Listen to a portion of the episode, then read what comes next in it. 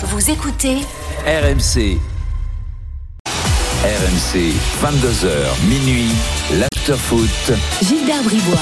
Il est 22h26, Stéphane Guy est là, Daniel Riolo est là, on parle de Beckenbauer, la légende, et pour en parler, on accueille une autre légende. S'il vous plaît, je vous demande de, de respecter euh, l'homme qui arrive, euh, qui m'a fait rêver. je dois le dire, je, je rappelle dès que je le croise. Franck Leboeuf est avec nous. Franck, bonsoir.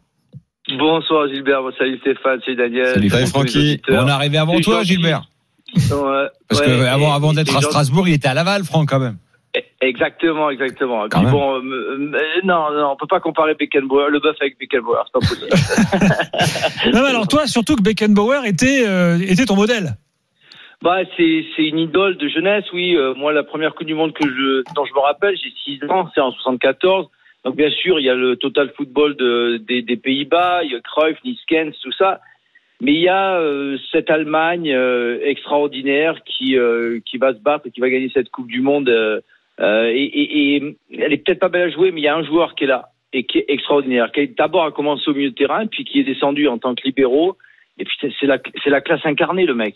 Il est là, c'est le patron, c'est le leadership, c'est euh, on sent le garçon intelligent, le garçon qui réfléchit, qui a tout compris avant tout le monde, l'anticipation qui est dans une position que j'ai connue primordiale. Et, et oui, ça devient ben, un modèle. J'avais son poster dans ma, dans ma chambre. Est-ce que toi aussi, sur le terrain, t'as reculé comme lui? Euh, oui, oui, j'ai commencé en plus jeune, mais, mais moi, euh, en amateur, j'ai commencé plus jeune parce que j'étais avec, euh, avec David en, en, au milieu de terrain au Sporting Club de Toulon en, au centre de formation. Et c'est Ange Zanziani, quand j'ai joué à Meaux, euh, en amateur, qui m'a, que j'avais quitté le centre de formation, qui me dit, mais je te vois toujours jouer derrière, euh, est-ce que ça te dit ou pas?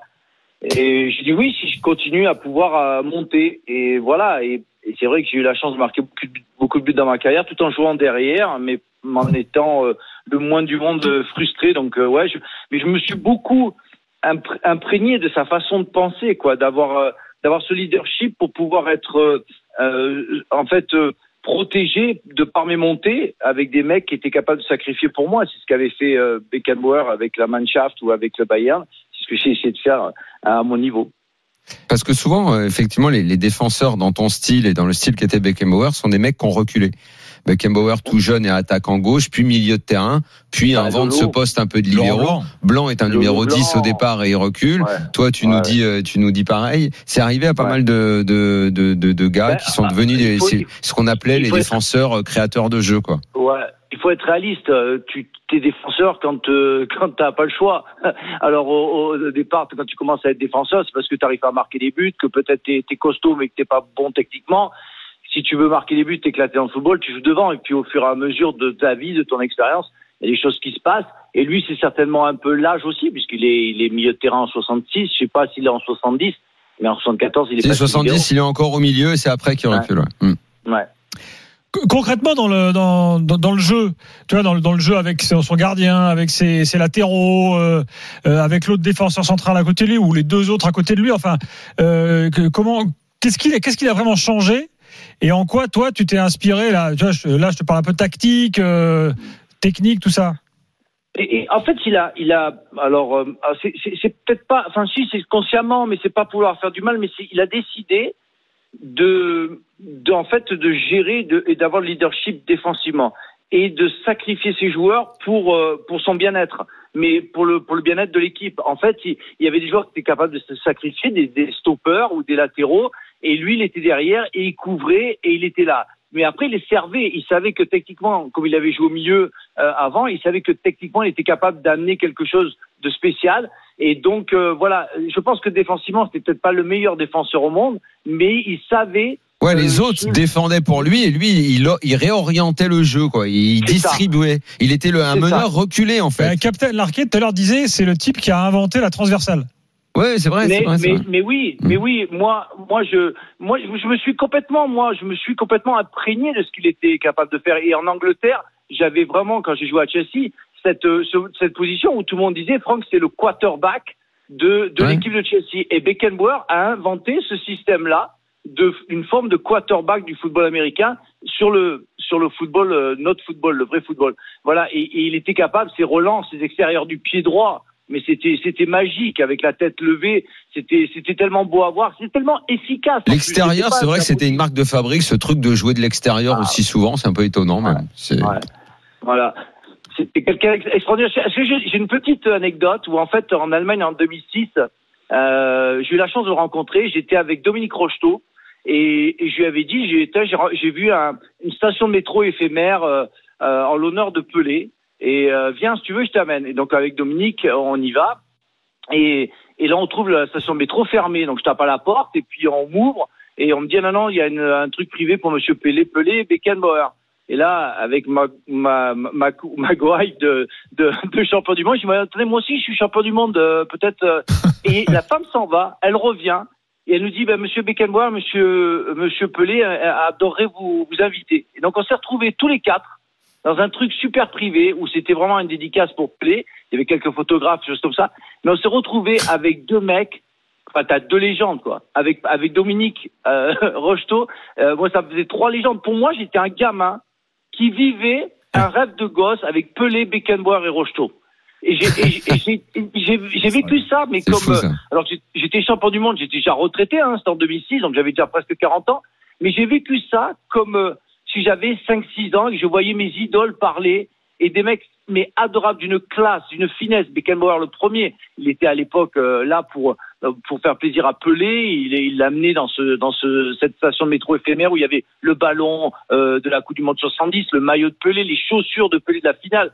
Vraiment, pour moi, c'était un musée, Ah, mais en plus avec des gens. C'était pas le musée Grévin, ils étaient vrais. C'était extraordinaire. Extraordinaire. Et puisque tu parles de Rocheteau, rappelons que pour l'histoire du football français, Beckenbauer, c'était le gars qui avait fait mal à- au football français qui se réveillait, la finale de 76 à Glasgow, Ouais. Bayern. Et puis sur l'année d'avant, déjà, le Bayern avait éliminé Saint-Etienne en demi-finale. Donc il y avait un peu le football allemand a commencé à être la bête noire du football français à ce moment-là, et, euh, et surtout les Verts contre le Bayern. Il y a eu deux épisodes qui avaient marqué les, les, les gens qui suivaient le foot à cette époque, et il n'y avait pas Ouais. beaucoup de gens qui suivaient le foot en France euh, dans les années 70. Jean-Michel Larquet, qui a dû passer chez Jérôme, j'imagine tout Oui. à l'heure. Je, je, je pense qu'il n'a pas eu de mots pour décrire ce que devait représenter Beckenbauer pour lui. Bah, il a dit globalement ce que dit Franck. Il dit il a réinventé que- euh, le Est-ce que poste. ça devait représenter pour lui? Hmm. En tout cas pour moi, gamin, parler de la classe. euh, les Verts, Saint-Etienne, Larquet, Beckenbauer, euh, Platini qui arrivait, c'est euh, c'est c'est Tu sais que moi, j'ai j'ai premiers toujours souvenirs de pensé foot. que j'ai toujours pensé que, que Jean-Michel aurait dû finir euh, libéraux. Parce que parce qu'il avait il avait vraiment cette intelligence-là pour pouvoir jouer à cette place-là à un moment donné. Ouais, mais en France, il n'y avait pas grand monde qui réfléchissait au jeu, donc peut-être qu'on Ouais. lui a pas proposé quoi. Ouais. Ouais, ouais. Mais, mais enfin, juste pour finir sur, sur Franz Beckenbauer, je pense pas qu'il y ait un joueur, même de l'époque, qui peut dire que Beckenbauer n'était pas un grand joueur et n'était pas un grand monsieur. Après, il y a Mm. des choses de la vie de tous les jours, euh, et puis sa vie d'après en tant qu'entraîneur, voilà, les implications avec le Bayern ou même avec la Mannschaft. Mais, mais ça reste une figure emblématique avec un savoir-faire et une éducation. Et ça, on pourra jamais lui enlever. Euh, et moi, j'ai cette image de la euh, Beckenbauer. Déjà, c'est beau le nom. Franz, c'est la classe. Et puis, et pour moi, voilà, ce mot classe, c'est représenté par Franz Beckenbauer. Il y a un autre défenseur qui t'a marqué, euh, Franck, qui t'a inspiré? Euh, Ou un autre joueur, peut-être hein C'est c'est vraiment lui l'idole, quoi. Ah, Moi, moi, c'est moi, c'est moi, c'est vraiment lui parce que il, vraiment. euh, euh, Qu'est-ce que je Non, je, voilà, j'avais, j'adorais Piazza. Si on revient aux, aux Ouais. époques de Saint-Etienne et tout ça. Ah, pour le coup, c'est un style différent. Oui, oui, mais c'est parce que, tu vois, euh, je pense que Piazza et Beckenbauer auraient joué ensemble, ça aurait été monstrueux. Ouais. Euh, L'autre, c'était le, c'était le bulldog euh, prêt à sacrifier pour l'équipe, à mourir avec ses chevauchés extraordinaires. Et à côté, t'avais le mec bien habillé, costaud, tout ça, de classe. Oui, c'est vrai que c'est assez complémentaire. Ça aurait été assez complémentaire. Et voilà, mais Osvaldo Piazza représentait euh, ouais la fougue, euh, l'implication, euh, euh, l'envie de se battre et de mourir sur un terrain. Euh, voilà, c'est, c'est- ils sont complètement anachroniques ces deux joueurs, mais mais voilà, ils m'ont fait rêver aussi. Merci Franck. Merci Franck, merci beaucoup. Merci, Euh, bonne soirée à tous et bonne année à tout le monde. Et toi aussi, toi Et à la prochaine. C'est toujours un plaisir de, de te À répondre. bientôt. Ciao, À salut. bientôt.